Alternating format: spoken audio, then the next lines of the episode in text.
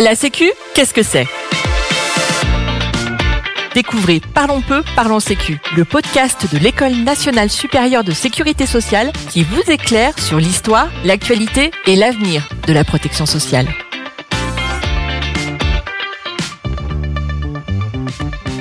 Dans ce nouvel épisode, nous recevons Dominique Libaud, directeur général de l'EN3S et président du Haut Conseil au financement de la protection sociale. Dominique Libaud, bonjour. Bonjour. Aujourd'hui, nous allons essayer de répondre à une question concrète. Les dépenses en protection sociale sont-elles trop importantes? Alors dans un premier temps, pouvez-vous déjà nous expliquer de quoi parle-t-on exactement? Alors effectivement, c'est déjà une vraie question de définir de quoi on parle lorsqu'on parle de dépenses de protection sociale. Alors, je vais reprendre la définition usuelle au niveau international. Le champ des dépenses de protection sociale comprend des dépenses dans six domaines différents santé, vieillesse, famille, emploi, logement, pauvreté, exclusion sociale. Dans ces champs-là, c'est uniquement les dépenses qui ont un certain niveau de solidarité qui s'appellent des dépenses de protection sociale. Par exemple, si chacun dépense pour sa santé individuellement, c'est pas des dépenses de protection sociale. C'est parce qu'il y a une prise en charge collective, soit publique, soit privée, à travers des mutuelles, par exemple, qu'on peut parler dépenses de protection sociale. C'est très important de comprendre euh, ce concept.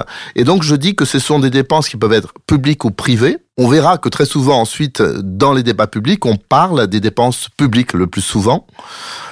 Alors que on peut dans certains pays avoir des champs de dépenses privées qui sont importants et ça révèle quelque chose de l'organisation sociale de ces pays-là. Et alors, selon vous, la France est-elle championne des dépenses de protection sociale?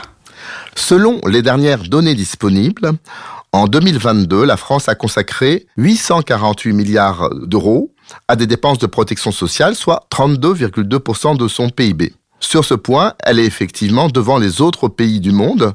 En Europe, les pays qui suivent, c'est l'Italie avec 29%, l'Allemagne 28 et quelques pourcents. Donc, si on prend bien le champ de l'ensemble des dépenses de protection sociale, oui, la France aujourd'hui se caractérise par des dépenses extrêmement importantes. Ensuite, il faut analyser ce que ça veut dire. Comme je le disais, les dépenses de protection sociale, elles mesurent le champ des dépenses dans un secteur donné, mais qui sont aussi avec un degré de solidarité. Cela veut dire qu'en fait, lorsqu'on a un niveau très important de protection sociale, cela veut dire tout à la fois qu'on consacre beaucoup à la santé, à la vieillesse, à ces différents risques, mais aussi que beaucoup de ces dépenses sont solidaires. Alors pour donner un exemple, pour bien me faire comprendre, prenons le cas de, des États-Unis par rapport à la France. Les États-Unis, quand on compare à la France, ils ont des dépenses de protection sociale nettement plus faibles, et notamment en matière de santé. C'est-à-dire que on a la perception qu'on dépense moins en protection sociale aux États-Unis qu'en France. Oui, mais si on regarde le niveau des dépenses de santé cette fois-ci, tout compris qu'elles soient socialisées avec de la solidarité ou qu'elles soient individuelles, là, les États-Unis dépensent beaucoup plus que la France. Ils dépensent environ 17% du PIB contre 12% en France. Qu'est-ce que ça veut dire? Ça veut dire qu'en France, on est plus solidaire qu'aux États-Unis, que beaucoup plus de dépenses de santé passent par des dépenses publiques obligatoires solidaires. En France, le reste à charge pour les ménages en matière de santé, il est très faible. Donc, on a plus de dépenses de protection sociale santé, mais on a moins de dépenses santé au total. Et je me permets de dire, on regarde les résultats finaux, les États-Unis ont une espérance de vie 6 ans inférieure à celle de la France. 76 ans contre plus de 82 ans en France. Et elle baisse l'espérance de vie aux États-Unis. Donc au total, aux États-Unis, on dépense beaucoup pour la santé. On fait peu de solidarité, on a des résultats en santé faibles. Voilà ce qu'il faut savoir. Donc, il faut regarder les dépenses de protection sociale, mais il faut aussi s'interroger sur le degré de solidarité qu'il existe dans chacun des pays sur l'ensemble de ces risques. Mais alors, les dépenses de protection sociale sont-elles efficaces? Alors ça, c'est sans doute la bonne question. Euh, on peut dépenser beaucoup euh, et euh, ne pas être efficace. On peut dépenser pas beaucoup et être efficace. Donc c'est sans doute la vraie question. c'est quelle est l'efficacité de ces dépenses de protection sociale?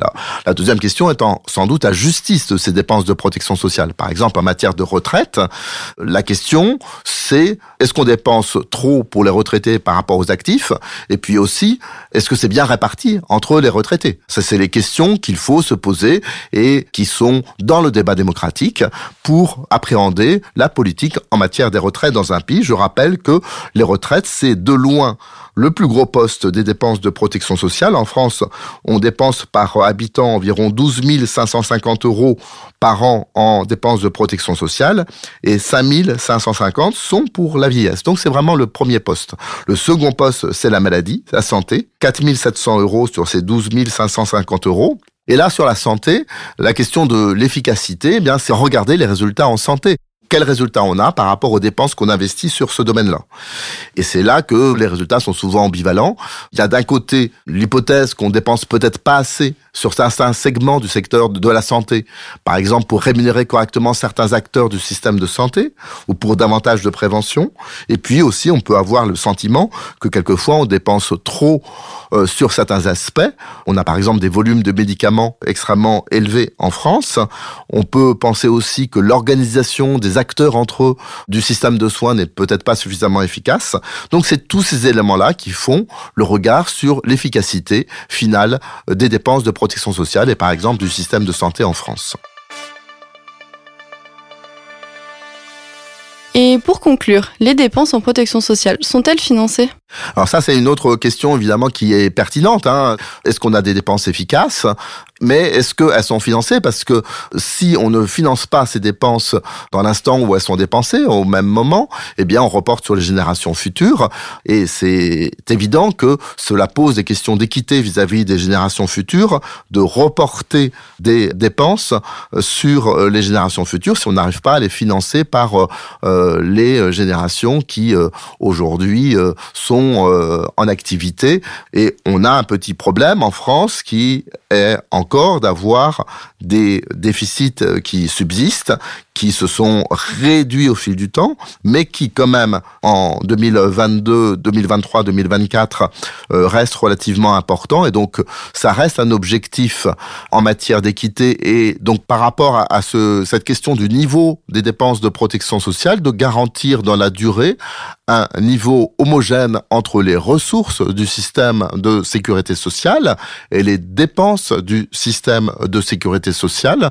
C'est surtout à moyen terme que cela se regarde. C'est pour ça qu'on fait des projections, euh, notamment en retraite, mais aussi sur les dépenses de santé, d'assurance maladie.